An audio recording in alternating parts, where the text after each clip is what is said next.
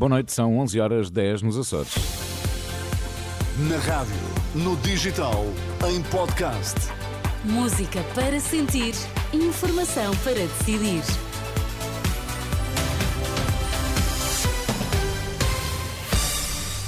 Antes do, da edição da noite, as notícias em destaque, Pedro Queiro. A greve dos trabalhadores da distribuição, mas não deverão faltar produtos que todos querem para o Natal. Nuno Melo, líder do CDS, admite que a iniciativa liberal poderá contribuir para uma maioria de direita. Não há nada a temer, as prateleiras não vão estar vazias para quem quer fazer as compras de Natal, apesar da greve dos trabalhadores da distribuição, marcada para este fim de semana. O diretor-geral da APED, Associação Portuguesa de Empresas de Distribuição, não espera grandes perturbações. Ouvido pela Renascença, Gonçalo Lobo Xavier acredita num impacto reduzido da paralisação, mesmo em época de grande afluência às lojas. Embora eh, se reconheça a legitimidade para a luta sindical, não esperamos nenhuma perturbação significativa nas nossas operações e há um direito que assista aos sindicatos manifestarem-se nesta altura, mas uh, julgo que os uh, consumidores poderão estar uh, tranquilos quanto aos próximos dias. No entanto, respeitamos esta, esta, esta forma de luta o Sindicato dos Trabalhadores do setor de serviços que convoca a greve de amanhã e domingo está em protesto contra a falta de atualização da tabela salarial, apesar do ano que diz ter sido muito lucrativo para as empresas do setor. A Aresp espera resultados positivos para o setor da hotelaria nesta época de Natal e fim de ano. A secretária-geral da Associação da Hotelaria, Restauração e Similares diz à Renascença que, apesar de um recuo no poder de compra dos consumidores, continuam a decorrer reservas de última hora. Ana Jacinto admite uma subida de preços como forma do setor conseguir colmatar os custos têm mesmo que fazer ajustes eh, e, e no caso do alojamento foi um bocadinho mais fácil, exatamente porque não dependem só do mercado interno na, na, generalidade dos casos. No caso da restauração, há muitas empresas que dependem só do mercado interno. E aí é, é, muito mais complicado fazer ajustes no preço ao consumidor, porque se o aumento é muito grande, deixam de ter clientes, porque o poder de compra uh, está a diminuir. Portanto, este equilíbrio é muito difícil de se fazer. É evidente que as empresas têm que ir tentando uh, uh, acompanhar os custos operacionais que têm. Ana Jacinto, que reforça ainda a importância de reforçar a mão de obra e apostar na qualificação do setor. Nuno Melo recusa um entendimento com o Chega, mas admite que a iniciativa liberal poderá contribuir para uma maioria de direita depois das eleições de março. Declarações eh, feitas esta noite em entrevista à SIC Notícias. Não, essa questão está, está, está esclarecida porque ultrapassada. O, o, líder do PSD, o Dr. Luís Montenegro, disse foi claríssimo, explicando que não fará acordos com Chega. Eu acho, apesar de tudo, eu distingo, eu acredito que, que a iniciativa liberal eh, poderá ajudar nesta maioria e levar a essa estabilidade, o que não invalida o que aconteceu nos Açores. Ora, mas, mas a grande seria, diferença seria mais fácil se a iniciativa liberal grande... partisse já, juntamente convosco, houve essa tentativa? Sim, mas temos que respeitar aquilo que é a vontade de um partido político que tem as suas dinâmicas, tem a sua perspectiva Nesta mesma entrevista, o líder do CDS fala da coligação com o PSD, diz que será para combater oito anos de liderança de esquerda e confirma que a AD veio para ficar também para as europeias. O Presidente da República concedeu este ano dois indultos por razões humanitárias. Segundo a informação eh, publicada na página da Presidência, os dois casos correspondem aos que foram propostos pela Ministra da Justiça. Trata-se do número mais baixo de indultos desde 2019.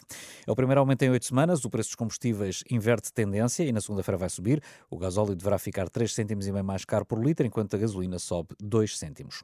No futebol, o Manchester City é o novo campeão do mundo de clubes, uma vitória sem contestação por 4-0 sobre os brasileiros do Fluminense no estádio Rei Abdullah, em Jeddah, na Arábia Saudita.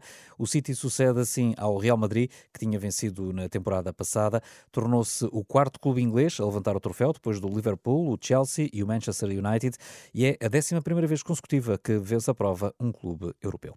Já a seguir, na edição da noite. Edição da noite.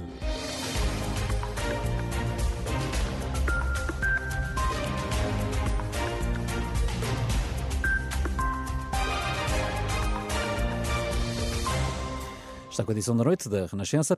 Não é só por cá que se fala mais vezes de arbitragem do que das fintas, dos remates ou dos golos de levantar estádios. No futebol aqui ao lado, revoltados com as arbitragens da Liga Espanhola, os adeptos do Celta de Vigo preferiam ver a equipa jogar na Liga Portuguesa. Mas será que Portugal deixa? A reportagem é do jornalista Eduardo Soares da Silva. Está sendo um desastre. Errores muito graves, flagrantes, que perxudicaron de forma notable o Celta. Non? Me atrae máis ir a Braga ou ir ao Porto ou incluso ir a Lisboa que ir a Madrid.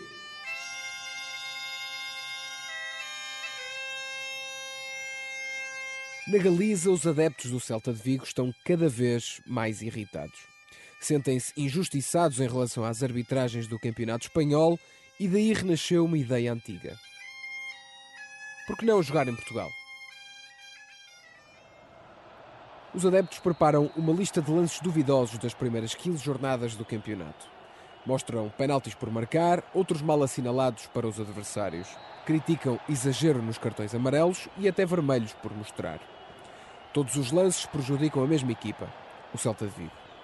Mas o desagrado não é só dos adeptos. A ver se habláis com algum físico e os lo explican, lo metemos em Vejam se falam com um físico para nos explicar, metemo-lo na sala com o VAR. Ele diz-nos a força que é preciso para alguém cair ao chão, se são 10, 20 ou 100 newtons.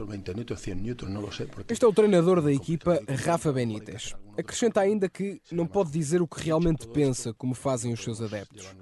Diz que teme castigo. O público, afortunadamente, tem a possibilidade de falar e não lhe sanciona. Então, bueno, essa é a grande ventaja que têm. Nas bancadas dos balaídos ressuscita-se a ideia de jogar na Primeira Liga Portuguesa. As redes sociais servem de megafone e o tema chega rapidamente à imprensa local. O Nós Diário é o único jornal da Galiza que ainda imprime em galego e faz um inquérito aos leitores. Apoiaria que o Celta fosse jogar para Portugal? Mais de 90% respondeu que sim. Santi Peon é jornalista na rádio Cadena Cope acompanha o dia a dia do clube há 10 anos e por isso acredita que as críticas são justas.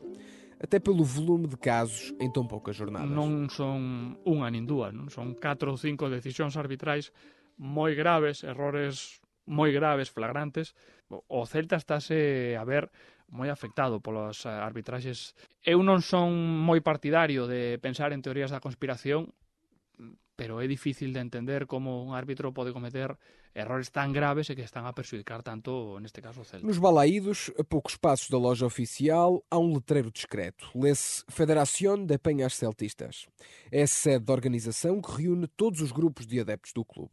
São cerca de 50 metros quadrados bem preenchidos. Há arrumações e prateleiras nas quais se vão acumulando placas, galhardetes, cachecóis e camisolas. Há até recortes de jornais com mais de 10 anos. Pepe Mendes é o presidente desta federação. Recebe-nos com um galego carregado, por vezes até difícil de compreender mas tem uma opinião bem formada sobre o assunto. Nós vamos à Liga Portuguesa, que pelo menos ali nos, nos respeitam e pelo Acredita ainda que a proposta é consensual entre os adeptos. Vamos a ver, broma muitas Acho que a maioria não leva como brincadeira. Acho que se hoje colocasse um papel em cima da mesa, 98% dos celtistas iriam assinar. Mas para compreender esta ideia, há que também entender a Galiza, o seu povo e as ligações profundas a Portugal, principalmente à Zona Norte. Homem, o, o, o galego é difícil de definir, hein? Por de todo somos desconfiados, pero unha vez que temos que damos confianza, nos dan confianza, somos a persona máis máis dócil do mundo, a perso, o mellor amigo do mundo. Din no resto de Espanha que nunca sabem se Dizem que quando se cruzam com um galego nas escadas, ele não diz se está a subir ou a descer. Não, pero, pero ese, ese é un dito, non? Que, pero bueno, ese digamos é da resposta. Sempre tú preguntas e nunca sabes o que te vai responder.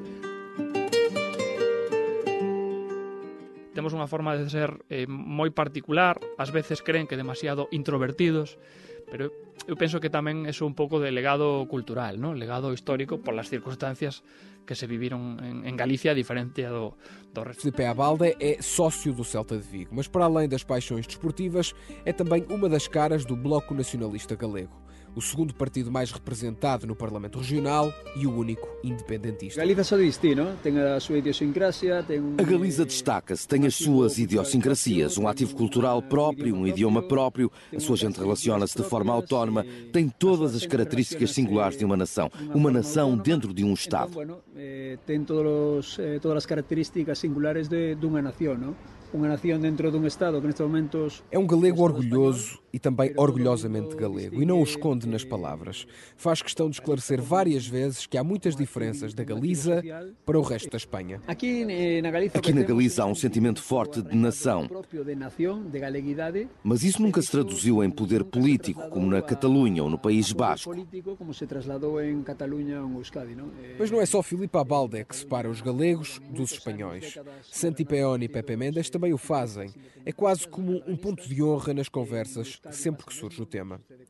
Mas o mesmo não acontece com Portugal. Admitem que sentem uma proximidade maior com os portugueses. Nós somos muito diferentes. Cada região é um mundo, não? Pero, bueno. Pergunto-lhe se acha que os galegos são mais parecidos aos portugueses do que ao resto dos espanhóis. Sim, sim, sim, totalmente. Convivimos muito. Pero, por exemplo, vas à zona de Berín, que eu dele teño ali un filho, igual, convive moitísimo con Chaves. Vas à zona de Montalegre, que convive con Cualedro.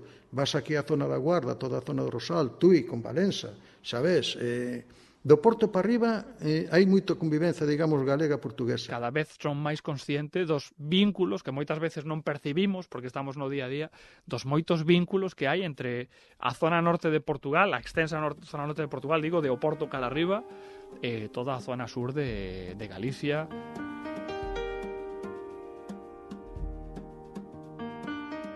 E é por este motivo que acreditam que não seria talvez assim tão estranho ou descabido que o Celta fosse mesmo jogar para Portugal. Não haveria descabellado. Não é uma ideia descabida. Eu tenho muito mais afinidade com Portugal do que pelo Estado espanhol. E, e ademais, por que não dizê-lo, penso que poderíamos ser um dos grandes clubes dentro da Liga Portuguesa. O que mais atrai no campeonato português não é o nível competitivo, o dinheiro ou o prestígio. Tudo isso é superior na La Liga, um dos melhores campeonatos do mundo. O que atrai em Portugal é a proximidade. A queda dos clubes vizinhos como o rival Deportivo da Corunha, o Guirron, Oviedo ou até o Real Valladolid isolou o Celta. Neste momento, esta época, é o único clube no noroeste espanhol que está na primeira divisão. Isto significa que todas as deslocações são grandes. As mais próximas são Madrid, a 600 km, e o País Basco, a quase 700. São perto de 7 horas de viagem para cada lado, enquanto que em Portugal a maioria dos clubes encontram-se na zona norte. Seria incluso uma comodidade para o Celta, porque há muitíssimos Seria muito cómodo para o Celta. Muitas equipas da Primeira Liga Portuguesa ficariam uma hora e meia de distância de autocarro. Questão de hora e meia em transporte em autobús de dende Vigo sería comodísimo para o club, para o club, para o Celta. Cando sale o, o tema de xogar na Liga Portuguesa, non? Dice, isto é unha maravilla, Dizer, Era unha maravilla, ainda podíamos ir jantar a casa. Estamos a hora e media de praticamente pois a metade dos clubes da Liga Portuguesa. A verdade é que o Celta não seria o primeiro clube a jogar noutro país. O Andorra é uma equipa emergente em Espanha, Cardiff e Swansea de Gales disputam o futebol inglês e até o San Marino está nas divisões inferiores italianas. Mas em todos estes casos, os clubes inscreveram-se em ligas estrangeiras porque, à data da sua fundação, não existiam competições nacionais. Até hoje, nunca um clube trocou o seu campeonato nacional pelo de um país vizinho, ou seja, não há precedente para a ideia dos adeptos galegos. É, é broma porque é broma. É, dizer, bueno, é uma piada porque é uma piada. Daria para um debate muito amplo, mas olhamos como uma brincadeira porque os regulamentos da UEFA nunca nos iriam deixar. Jogar em Portugal é encarado pelos adeptos como uma forma de protesto também uma provocação e até uma brincadeira. Isto porque todos sabem que os regulamentos nunca iriam permitir. E é verdade. A lei portuguesa não permite mesmo este tipo de transferências. Alexandra Mestre foi secretário de Estado do Desporto e é especialista em direito desportivo. Explica que o artigo 62 do regime jurídico das federações desportivas é claro. Só clubes portugueses podem disputar provas nacionais. Em Portugal é completamente impossível. Está uma lógica no nosso ordenamento jurídico de uma territorialidade. Tudo é territorial e dentro de um espaço nacional. O que significa que um clube uh, estrangeiro Uh, foge a esse, a esse, território. Um clube de outro, de outro país qualquer que quisesse filiar-se uh, numa federação portuguesa não tem um elemento territorial. Há ainda outros condicionalismos. Uma transferência direta para a primeira divisão portuguesa era impossível de acordo com os regulamentos europeus. Mas esquecendo todas essas limitações, Pepe Mendes, o presidente do grupo de adeptos, continuaria a escolher jogar em Portugal. A mim, por exemplo, atrai-me mais ir a Braga, Porto ou Lisboa do que ir a Madrid. Sei que vou chegar a Madrid e vamos ser roubados. Porque sei que vou chegar a Madrid e nos vão atracar. Está claro. Mas e na Liga Portuguesa não teria os mesmos problemas? Pepe Mendes não sabe. mas aceitaria o risco de qualquer forma.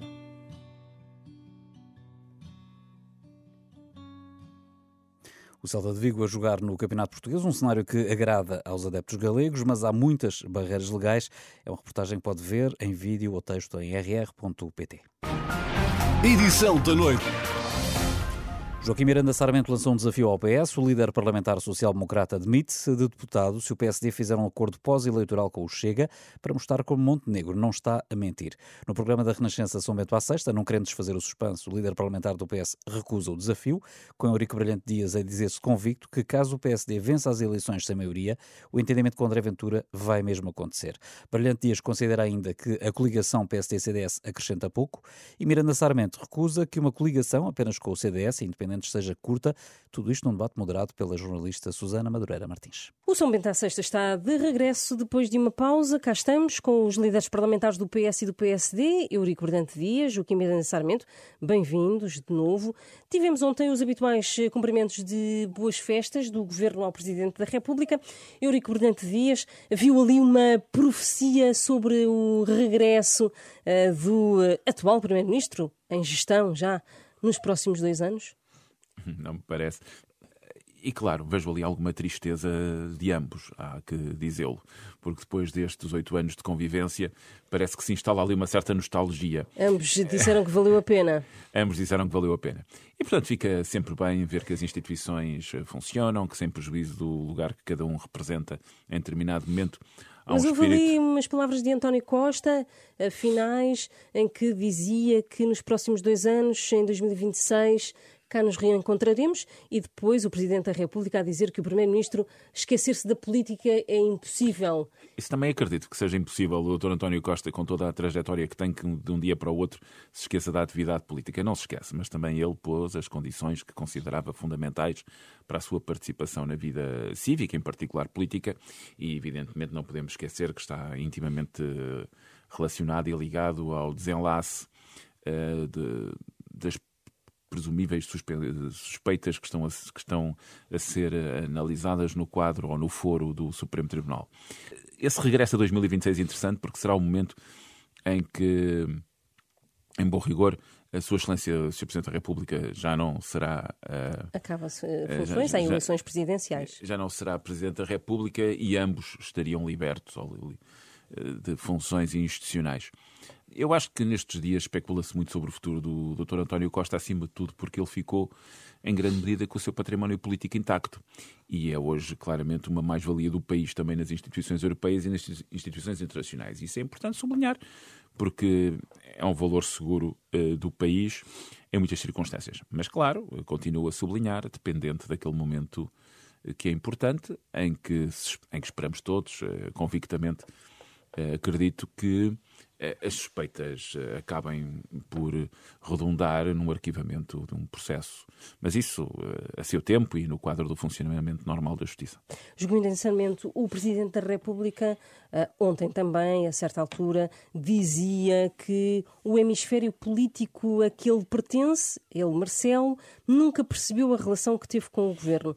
Acompanha esta ideia de que o PSD e o centro-direita não entendeu que Marcelo tivesse de estar ao lado de António Costa em certas alturas? Deixe-me só primeiro dizer que, enfim, o tempo dirá, mas não me parece que um primeiro-ministro que sai nas circunstâncias em que saiu mantenha na totalidade o seu capital político. Não estou a dizer que o Dr. António Costa não tem capital político, naturalmente ainda terá, em, algum, em algumas áreas Seguramente que sim, mas eh, achar que um Primeiro-Ministro que sai nestas condições, não no seu final de mandato, como, como seria expectável, mas que sai nas condições em que saiu, mantém a totalidade do capital político e que esse capital político não sai uh, beliscado ou diminuído. Gostava uh, de, de, regressar àquela ideia sim, do sobre, Presidente da República? O, os Presidentes da República têm no nosso quadro constitucional sempre um papel de equilíbrio, de moderação, muitas vezes referido de árbitro. É óbvio que eh, houve fases diferentes da governação do Dr. António Costa. Uma primeira fase que vai até ao final de 2019 de geringonça, papel firmado. Uh, depois tem uma segunda fase que é de geringonça sem papel firmado e coincide mais ou menos com a pandemia. E depois tem esta fase de maioria absoluta. E, portanto, o Presidente da República foi adequando, naquilo que é a sua interpretação, foi adequando aquilo que uh, seria a sua forma de atuar uh, uh, perante o Governo e perante a oposição. Sabe então que... foi dos que percebeu aquilo que o Presidente da República Sabe que a figura Presidente da República, o lugar institucional Presidente da República, tem várias particularidades, mas a primeira é que é, de facto, o único cargo individual em que votamos na pessoa. Portanto, esta pessoalização do cargo faz com que cada presidente tenha tido a sua forma de intervenção. E, portanto, eh, nem sempre eh, eh, é fácil escrutinar ou, ou, ou compreender o porquê da atitude, de uma determinada atitude de um determinado presidente da República, mas ela tem que ser sempre vista no contexto de que o, o órgão é a pessoa e a pessoa é o órgão. Portanto, aqui há sempre uma condicionante pessoal que, que, que torna mais difícil essa, essa análise. Antes de voltar a dar a palavra a Eurico Presidente Dias, uh, Sanamento, uh, temos agora uma nova, uma nova AD, uma terceira AD. Uh, ainda não se conhecem os pormenores do, do acordo que foi divulgado esta quinta-feira. Uh, quais é que são as vantagens para o PSD nesta aliança que não inclui, por exemplo, o PPM, mas inclui o CDS, como já vinha sendo referido? Eu creio que as vantagens são para o país. Uh, há um espaço não socialista, democrático, cujo incumbente é o PSD, mas cujo CDS tem uh, um papel e uma referência histórica incontornável. E, portanto, esse espaço não socialista federou-se nesta coligação uh, entre PSD e CDS. A Iniciativa Liberal entendeu logo à cabeça não sequer uh, encetar. Ficou conversas. uma coligação curta? Não, não ficou curta. É uma coligação importante para o país porque mostra que reforça a alternativa. Eurico Dias, esta, esta coligação, esta nova AD para o PS de Pedro Nuno Santos não aquece nem arrefece. E tinha também outra questão para uhum. lhe colocar no seguimento desta, que à esquerda hum, tradicionalmente não é possível fazer este tipo de pré-coligação eleitoral. Não, tivemos um, talvez um caso na Câmara Municipal de Lisboa, eh, ou temos tido a esse nível, mas não uh, internacionais. Não, a, sua, a sua pergunta da Susana, em grande medida, diz quase tudo. É que, de facto, não aquece muito nem arrefece. Hum, o espaço à direita do PS é um espaço que sofreu fortes alterações nos últimos anos. É? Os dois partidos da direita, o PPD-PSD e o CDS, depois CDS-PP, eram os partidos tradicionais à nossa, à nossa direita. Esse espaço entrou, eu não diria em implosão, porque o PPD-PSD continua a ser a referência fundamental, mas o CDS saiu do Parlamento uh, e emergiram à, à sua direita dois partidos, a Iniciativa Liberal e o Chega, a extrema-direita parlamentar, que hoje tem um assento, tem assento com 12 deputados. E é significativo Essa que o centro-direita não tenha conseguido trazer para esta coligação a Iniciativa Liberal? Bem, não, é, é evidente que a Iniciativa Liberal hoje vale mais que o CDS. Agora, para o PS, de facto, acrescenta pouco. Até porque os portugueses, a última memória que têm de governos do PPD-PSD com o CDS é uma memória muito negativa. E por isso, à nossa direita, o espectro político é hoje muito diferente. E em grande medida percebe-se porque o PPD-PSD não se conseguiu afirmar como alternativa. Joaquim Mira Sarmento, gostava que respondesse a Eurico Brilhante Dias, mas também depois que respondesse a uma pergunta que é uh, um bocadinho mais prática. Uh, quantos deputados é que o PSD pode ceder nas listas ao CDS em lugar elegível e se isso não vai criar um problema interno até de, é sabido que a disputa por um lugar nas listas a deputado, de candidatos a deputados não é fácil. Nos, Responde-lhe responde assim no primeiro, PS, se, não, se não se importar. Força. Não, não posso, obviamente, antecipar aquilo que será uh, a constituição das listas, nem, nem, me compete a mim, não parece, no entanto, que haja qualquer problema interno. O Dr. Luís Montenegro foi mandatado pelo partido para, fazer, para negociar com o CDS uma possível coligação. Esse acordo foi uh, firmado uh, ontem e, portanto, o PSD está convicto que esta coligação reforça a alternativa e volto a dizer, acho, acho que é a coisa mais legítima que pode existir do ponto de vista democrático é de facto esta clareza na, nas alternativas. Hum. Eurico Prudente Dias, eh, esta semana também tivemos eh, declarações de Pedro Passos Coelho à comunicação social, à porta de, de um tribunal onde foi ouvido, para o Partido Socialista, eh, de cada vez que Passos Coelho fala em público, sai a sorte grande ao Partido Socialista? Eu percebo a pergunta. Ajuda a clarificar. Isso sem dúvida, e sempre que fala, aliás, não é só o, não é só o, o Dr. Pedro Passos Coelho, é quando fala também o professor Cavaco Silva, por exemplo.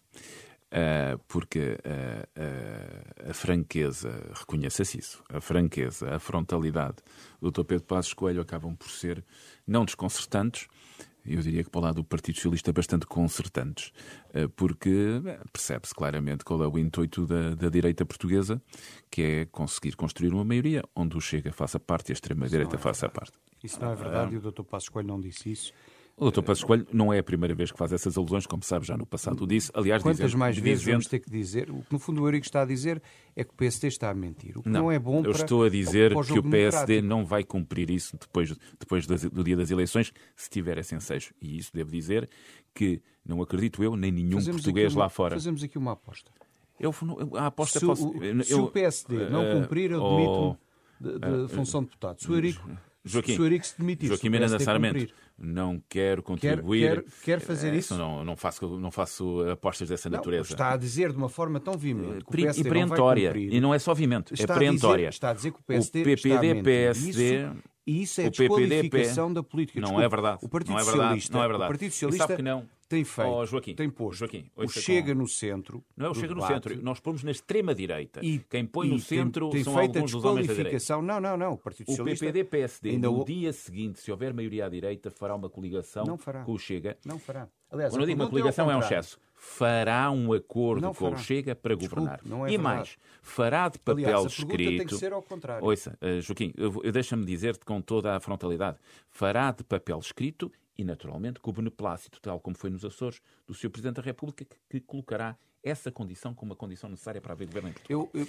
e, portanto, desculpe, isso será... A, a, pergunta tem que ser feita ao contrário. Mas eu respondo à pergunta ao se, contrário. Se, se o PSD ganhar as eleições como partido, a coligação PSD-CDS ganhar as eleições como mais votado, com, sem, maioria. Sem, sem, maioria, junto com a Iniciativa Liberal, com quem já dissemos que estamos disponíveis para formar coligação pós E a Iniciativa Liberal também não fechou a porta. E não houver maioria à esquerda, o Dr. André Ventura já disse que apresentará uma moção de rejeição. A pergunta que se tem que fazer é como é que o Partido Socialista vota essa moção de rejeição? Vota favoravelmente e deita abaixo um governo do PSD votando ao lado do Chega e não conseguindo formar governo porque não há maioria à esquerda, não é possível repetir a geringonça, ou não? É que se o PS, Dias quer é responder que se o PS esta pergunta? contra, é porque o doutor André o governo, Ventura... Não, não, mas, PSD mas, passou. Mas respondo, respondo. Sim, sim, sim. É porque o doutor. André Ventura é muito inteligente, porque ele nunca apresentará a moção de rejeição, porque sabe que terá um acordo com o, P, com o PPD-PSD. Terá acordo. Terá acordo. Ouça, ó oh, Joaquim, Joaquim eu, vocês eu, isto não é uma questão de fé. É uma questão Pedro de política. Não é o Pedro e o Lobo. Eu não chamo o Pedro e o Lobo. E um, dia, e um dia o Lobo também vai... Joaquim, o Lobo já está a começar a tirar eleitorado o Chega, ao Partido Socialista. O Chega... E, o Chega. Portanto, se, se retirar eleitorado ao Partido Socialista é algum eleitor que andava perdido. Nos Açores ainda vamos ter a prova do algodão. Porque nos Açores eu espero vivamente que meus camaradas do PS Açores ganhem as eleições com maioria absoluta ou com maioria à esquerda. Mas se isso não acontecer, nós vamos ter eleições no dia 4 de fevereiro. E no dia 4 de fevereiro nos Açores, depois do PPD-PSD ter um acordo de governo com a IEL e com o Chega, um que acabou um acordo parlamentar, mas eu também não estou a dizer que o PPD-PSD quer levar o Chega para o governo. Isso depois depende das condições que o Chega puser. Mas, não, não mas o Chega, vai haver Nem acordo. de incidência no, parlamentar. Se houver... No, no, no Parlamento oh, Nacional Joaquim, não vai haver. Eu uh, estou-lhe a dizer aquilo, aquilo que é a minha máxima convicção. E, e para terminarmos? E isso, é isso que vai acontecer. E os portugueses não têm ilusões, oh, oh, oh, oh, Joaquim, porque os portugueses já olharam para o passado. Não só aqui em Portugal, como olham para a Espanha, para o PP com o Vox, como olham para a Itália e como a senhora Meloni lá chegou, e como olham para, outra, para outra realidade que vem acontecendo por essa Europa fora e não só. O PS é que tem que dizer o que é que faz se, ganha, se, o PS, se a coligação PS-CDS ganhar e não tiver maioria, vota ao lado do Chega o eh, numa moção de rejeição, é um seja ela apresentada pelo Chega, seja ela apresentada não pelo, P, pelo Bloco ou pelo PCP. Não, não conseguindo o PS formar governo, se não houver maioria à esquerda. E, portanto, é o Partido Socialista que se tem que definir, não é o PSD. Não, não. Está assim terminado mais um São Bento à sexta, que fará uma pausa na próxima semana. Regressamos na semana de Ano Novo, já de janeiro. A todos eh, desejamos eh, um feliz eh, Natal. A assistência técnica deste São Bento foi de Carlos Limite. Um debate que já está disponível em rr.pt. Já a seguir, prometo-lhe um ensaio geral recheado de boas propostas de leitura para oferecer neste Natal a quem mais gosta. Não saia daí. Edição da noite.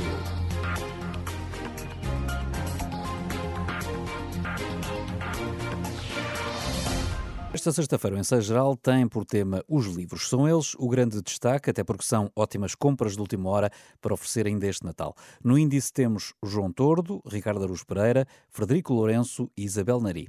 Tudo livros folheados a seguir pela Maria João Costa.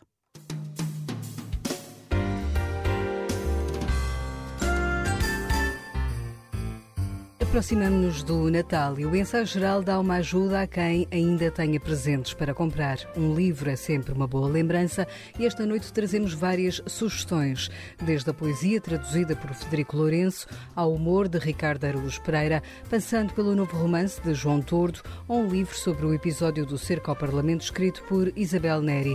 A estas sugestões somamos uma lista de 10 escolhas com a assinatura de Guilherme de Oliveira Martins. Fique para ouvir o ensaio geral e o nosso postal de Natal musical em português.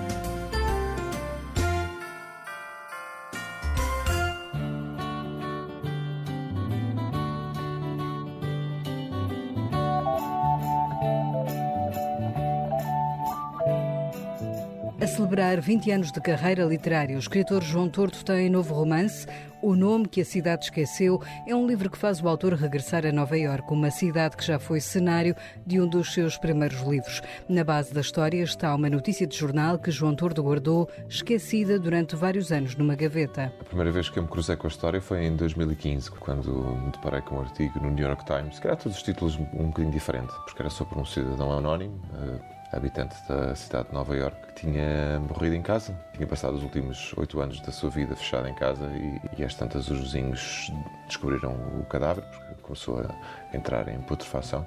E a história intrigou-me porque é o New York Times estava a escrever um, um artigo sobre um indivíduo anónimo que, que, tinha morrido sozinho. Mas depois comecei a perceber, porque, porque era um artigo não só sobre, sobre essa solidão das grandes cidades, mas sobre o que pode acontecer às pessoas mais desamparadas e, sobretudo, aquelas que, por um motivo ou outro, acabam por eh, consumir-se a si próprias numa, numa patologia qualquer. E o George Bell eh, era um acumulador, ou seja, alguém que enchia, enchia o seu apartamento de, de coisas inúteis. E depois eh, guardei a história na gaveta durante muito tempo e depois fui, fui pegar-lhe cinco ou seis anos depois de, de, de, a ter lido. À história de George, João Turdo juntou outra personagem central no livro, a figura de Natasha, uma refugiada da ex-União Soviética que encontra na cidade de Nova York uma nova casa. Interessava-me explorar um, um, tempo e uma cidade que eu, que eu só, só tinha visitado num livro muito antigo chamado Hotel Memória e que agora revisitei. Queria perceber a Nova York do pós-Guerra Fria.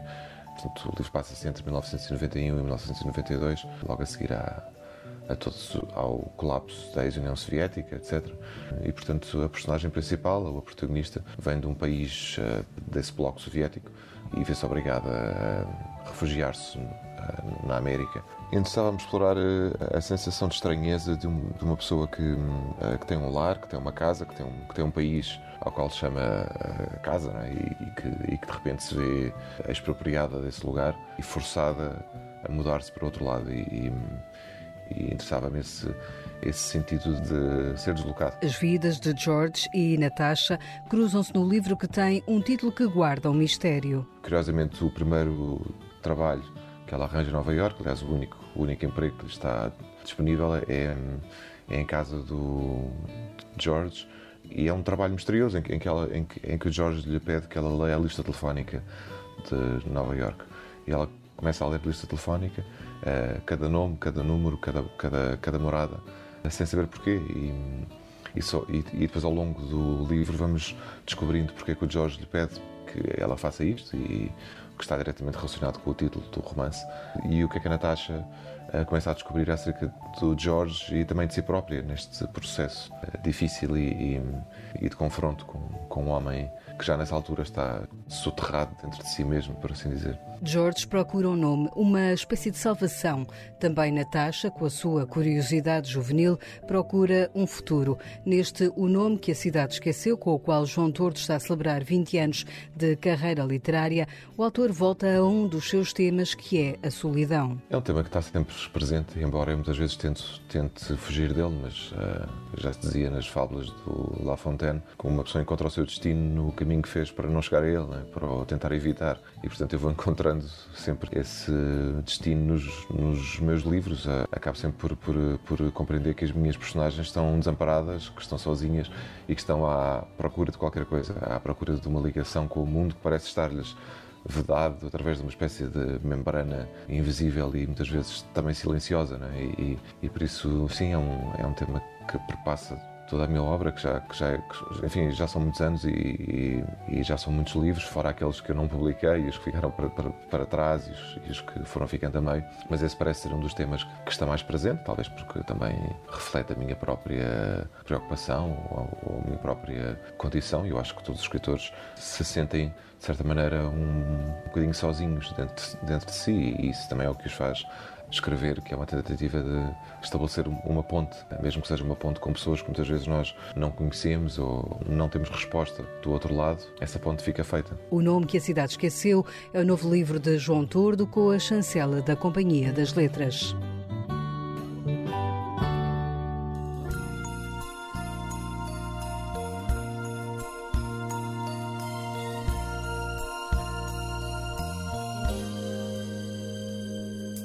Se procura divertir a quem vai oferecer o livro, a nossa sugestão recai sobre coisa que não edifica nem destrói. O livro, editado pela Tinta da China, coloca por escrito o podcast de Ricardo Araújo Pereira, em que o humorista reflete sobre a arte do humor. Ao ensaio geral, Ricardo Araújo Pereira explica que livro é este? Às vezes ponho-me a pensar, porquê que eu quis fazer este podcast? É uma coisa um bocado bizarra, não é? Porque basicamente sou eu a aborrecer pessoas com aspectos relativamente obscuros da história do riso, ou às vezes nem sequer da história da comédia e assim. Eu acho que a melhor resposta a isto está no capítulo que se chama Sobre Cozinhar Bebés, que é sobre aquele panfleto do Jonathan Swift em 1729, em que ele faz uma proposta para acabar com a fome na Irlanda, que é os pobres darem os seus bebés aos ricos para, para, para eles os comerem. Como é óbvio, é uma proposta satírica. Basicamente, esse capítulo fala sobre a maneira como a gente entende o que uma pessoa está a dizer quando ela está a falar num registro humorístico e do modo como isso tem de ser entendido de maneira diferente da que quando estamos a falar a sério. O que é que sempre te interessou em refletir sobre aquilo que é a arte do teu trabalho? Eu gosto, pá, eu adoro o meu trabalho e gosto de ver o que acontece à cara de uma pessoa quando ela se ri. Eu acho que é por isso que eu que me interessei por isto, é porque me fascina a ideia de ser possível, dizendo três ou quatro palavras pela ordem certa, produzir na outra pessoa uma gargalhada, uma reação física, às vezes violenta. E isso sempre me interessou e, portanto, acho sinceramente fascinante esse fenómeno. É basicamente sou eu a tentar compreendê-lo. Ricardo Araújo Pereira, o autor de Coisa que não edifica nem destrói, um livro com a chancela da tinta da China.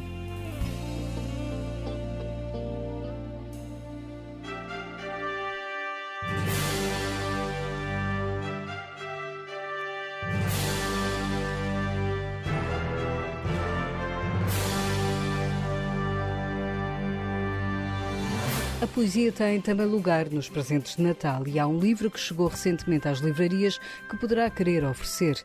Horácio, Poesia Completa, é a mais recente obra publicada pelo ensaísta, tradutor e professor universitário Federico Lourenço. Trata-se da primeira edição completa de Horácio a ser publicada em Portugal desde o século XVII. Ao ensaio geral, Federico Lourenço explica o sonho que o motivou a fazer esta tradução. Eu sempre tive o sonho de traduzir e comentar a obra de um autor integral da literatura grega e fazer o mesmo para um autor da literatura latina. E como eu já tinha feito de Homero, portanto a tradução integral, eh, já publiquei comentário da Odisseia, ainda me faltará a Ilíada, queria fazer a mesma coisa de um autor latino porque também quis fechar a minha carreira de tradutor de clássicos greco-latinos com um autor completo. Então, Horácio é uma das minhas maiores paixões. A alternativa seria Virgílio, mas já existe uma tradução muito, muito boa da Eneida do Dr. Carlos Ascenso André e achei que, de facto, valeria mais a pena então investir em Horácio porque dei-me conta de que não era publicada uma edição completa da obra de Horácio em Portugal desde o século XVII, concretamente desde 1657. Esta poesia completa de Horácio revela a diversidade da escrita do poeta latino, alguém que explica o prémio Pessoa, Frederico Lourenço, que Fernando Pessoa quis imitar e que tem uma variedade de vozes poéticas. Ele escreveu várias coletâneas têm géneros também diferentes, são odes, ou são sátiras, ou são epístolas. Temos a famosa arte poética, que é um texto mais teórico sobre literatura e sobre poesia. Nessas coletâneas ele não fala com a mesma voz, uh, assume como se fosse uma personagem literária diferente, consoante o género da coletânea e tanto nos parece uma pessoa extremamente irónica e mordaz, como nos parece uma pessoa extremamente apaixonada entusiasmada pelas emoções humanas. Parece-nos uma pessoa intensamente espiritual e à procura de Deus e num sentido em que em latim, como não há artigo definido, nós nunca sabemos se quando Horácio escreve Deus está a dizer um Deus ou o Deus da religião romana, ou se ele já intui que existirá Deus, portanto, algo que esteja acima desses deuses da religião romana. Há muitos paralelos fascinantes entre Horácio e o Antigo Testamento, e por outro lado, há frases em Horácio que nos apontam para a frente, para o Novo Testamento e também depois para muitos autores que vieram depois, até ao próprio século XX, até porque Fernando Pessoa inventou um, enfim, um heterónimo que é um novo Horácio, que é Ricardo Reis, que escreve exatamente à maneira de Horácio, imitando as frases e a, enfim, o registro poético horaciano. Penso que é assim um dos exemplos mais extraordinários de uma reencarnação literária de um autor uh, que assume a identidade de um outro autor. E na literatura portuguesa temos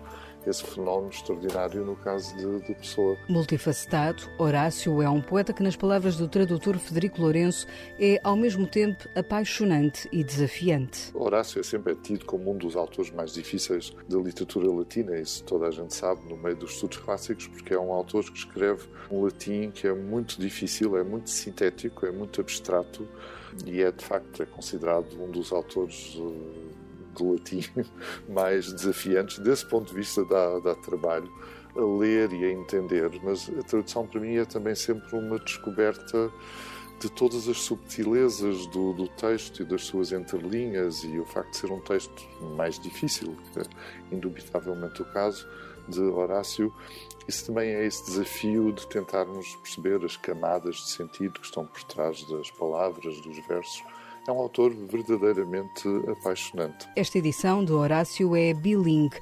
Essa é, para Federico Lourenço, uma mais-valia. A minha missão de mostrar às pessoas que o grego e o latim são línguas que ainda devem ser aprendidas e ensinadas pelo nosso país e que trazem uma riqueza enorme para as pessoas que se dão ao trabalho de as aprender. As minhas últimas edições, quer os Evangelhos Apócrifos, quer as Bucólicas de Virgílio, quer a poesia grega, agora Horácio, têm sido bilíngues para as pessoas verem na página essas línguas. Mesmo no latim difícil como o de Horácio, quem olha para a página em latim vê imensas palavras que são portuguesas, ou seja, que são palavras que ainda fazem parte da nossa linguagem hoje em dia. Isso era também um incentivo para as pessoas perceberem o quanto o português é uma língua que é basicamente um dialeto do, do latim. E com esta tradução de Horácio e da sua poesia completa, Federico Lourenço diz que está a encerrar um capítulo na sua vida de tradutor. O meu trabalho de tradução vai acabar com a tradução dos dois últimos volumes da tradução da Septuaginta, que é o Antigo Testamento grego. Agora falta acabar de compor o segundo tomo dos livros históricos do Antigo Testamento e depois de publicar a tradução do Pentateuco na, na versão grega. E eu queria, portanto, enfim, a Bíblia é o livro dos livros e eu queria que a minha carreira de tradutor acabasse mesmo com a tradução da Bíblia, porque a partir daí quero dedicar-me a um estudo mais do Novo Testamento, mas um estudo mais interpretativo e mais hermenêutico. E de facto, acho que depois de ter traduzido a Bíblia, não, não vai haver mais nada para traduzir. O que eu quero é traduzir, acho que é o momento de encerrar essa etapa. E portanto, agora dos clássicos gregos e latinos, essa etapa fica fechada com, agora com a tradução de Horácio. Não que eu não continue sempre a ler estes autores, claro, e a ler e a escrever sobre eles, e farei isso quando tiver vida e saúde. Federico Lourenço, que tem vindo a traduzir a Bíblia, dá agora aos leitores esta nova tradução da poesia completa de Horácio, um livro com edição da Quetzal.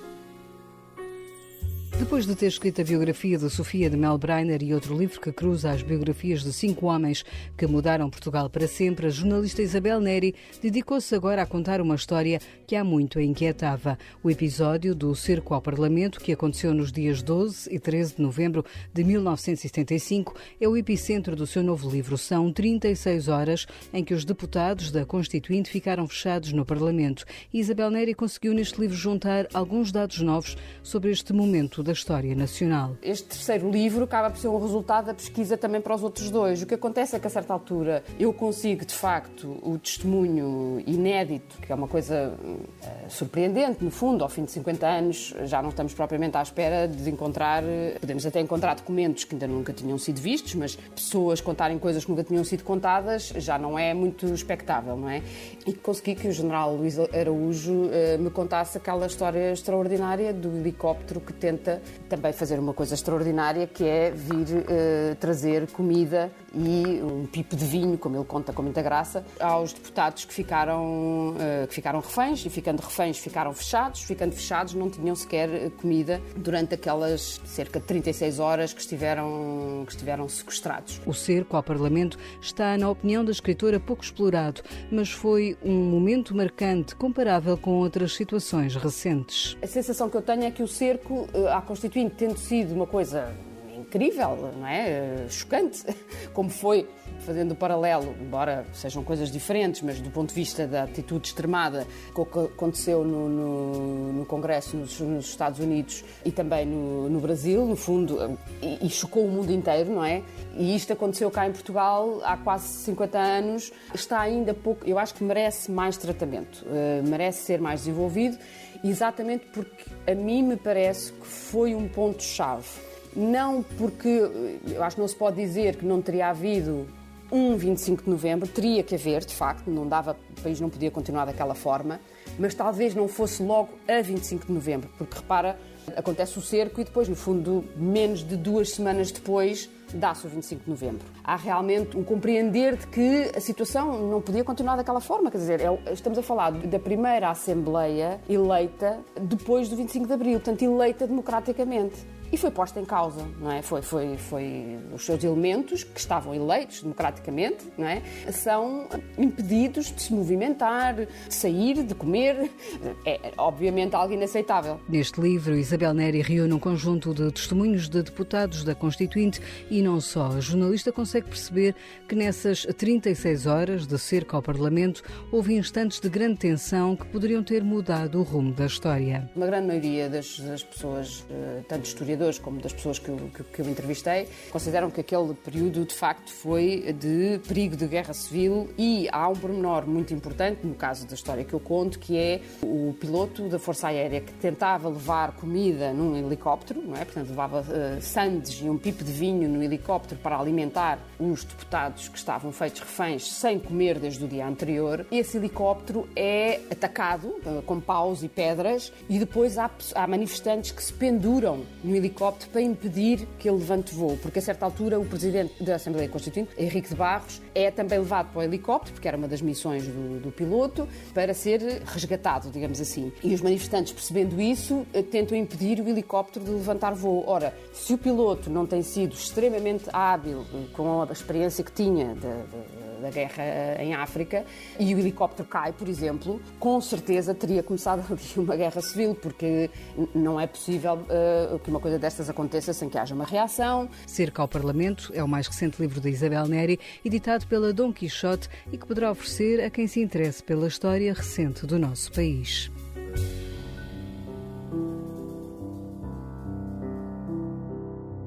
No ensaio geral, escutamos mais algumas sugestões de livros, são as habituais escolhas de Natal, com a assinatura de Guilherme de Oliveira Martins, o nosso colaborador do Centro Nacional de Cultura. Ainda não se perderam os ecos de Misericórdia, a obra de Lídia Jorge, consagrada internacionalmente em 2023.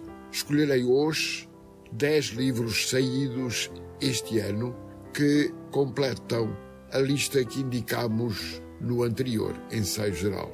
Saudamos oportunamente Pátrias, uma história pessoal da Europa de Timothy Gartonache na Temas e Debates. É uma publicação essencial para compreendermos as virtualidades e as contradições do velho continente. É oportuno ainda ler O Mundo Livre, na Elsinore, Arte e Pensamento da Guerra Fria. O jornalista Louis Menin fala sobre a história da Guerra Fria na América entre 1945 e 1965, no campo das revoluções artísticas e sociais. A chancela Livros do Brasil apresenta Celine na Morte a Crédito, uma obra de um grande escritor que se deixou arrastar pelo inferno do antissemitismo e do totalitarismo. Jean Fosse Nobel da Literatura deste ano, escreve na Cavalo de Ferro O Eu é um Outro, sobre os mistérios da arte, do tempo, da morte e de Deus. A referência de Natália Correia está presente em O Dever de Deslumbrar, de Filipa Martins, na Contraponto. António Castro Queiro assina na tinta da China o que é a filosofia, como ouvir Platão, Aristóteles, Santo Agostinho, Kant, Wittgenstein e Heidegger. Uma obra em que as ideias continuamente nos interpelam. Acaba de ser reeditada pela Assírio Alvim, uma das obras-primas de Stefan Zweig, O Mundo de Ontem, Recordações de um Europeu. Uma obra extraordinária, a que temos sempre de regressar.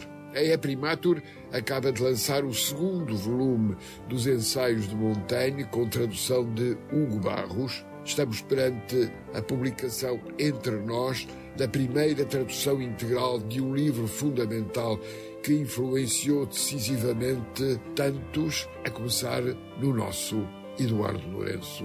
Joana Bertolo recebeu o prémio literário da Fundação Essa de Queiroz pelo romance A História de Roma, publicado na Caminho. A temas e debates, publica de Nélida Pinhon Os Rostos que Tenho, um extraordinário louvor à vida. E assim deixo para todos os melhores votos de Bom Natal. Isto nunca foi um mar de rosas,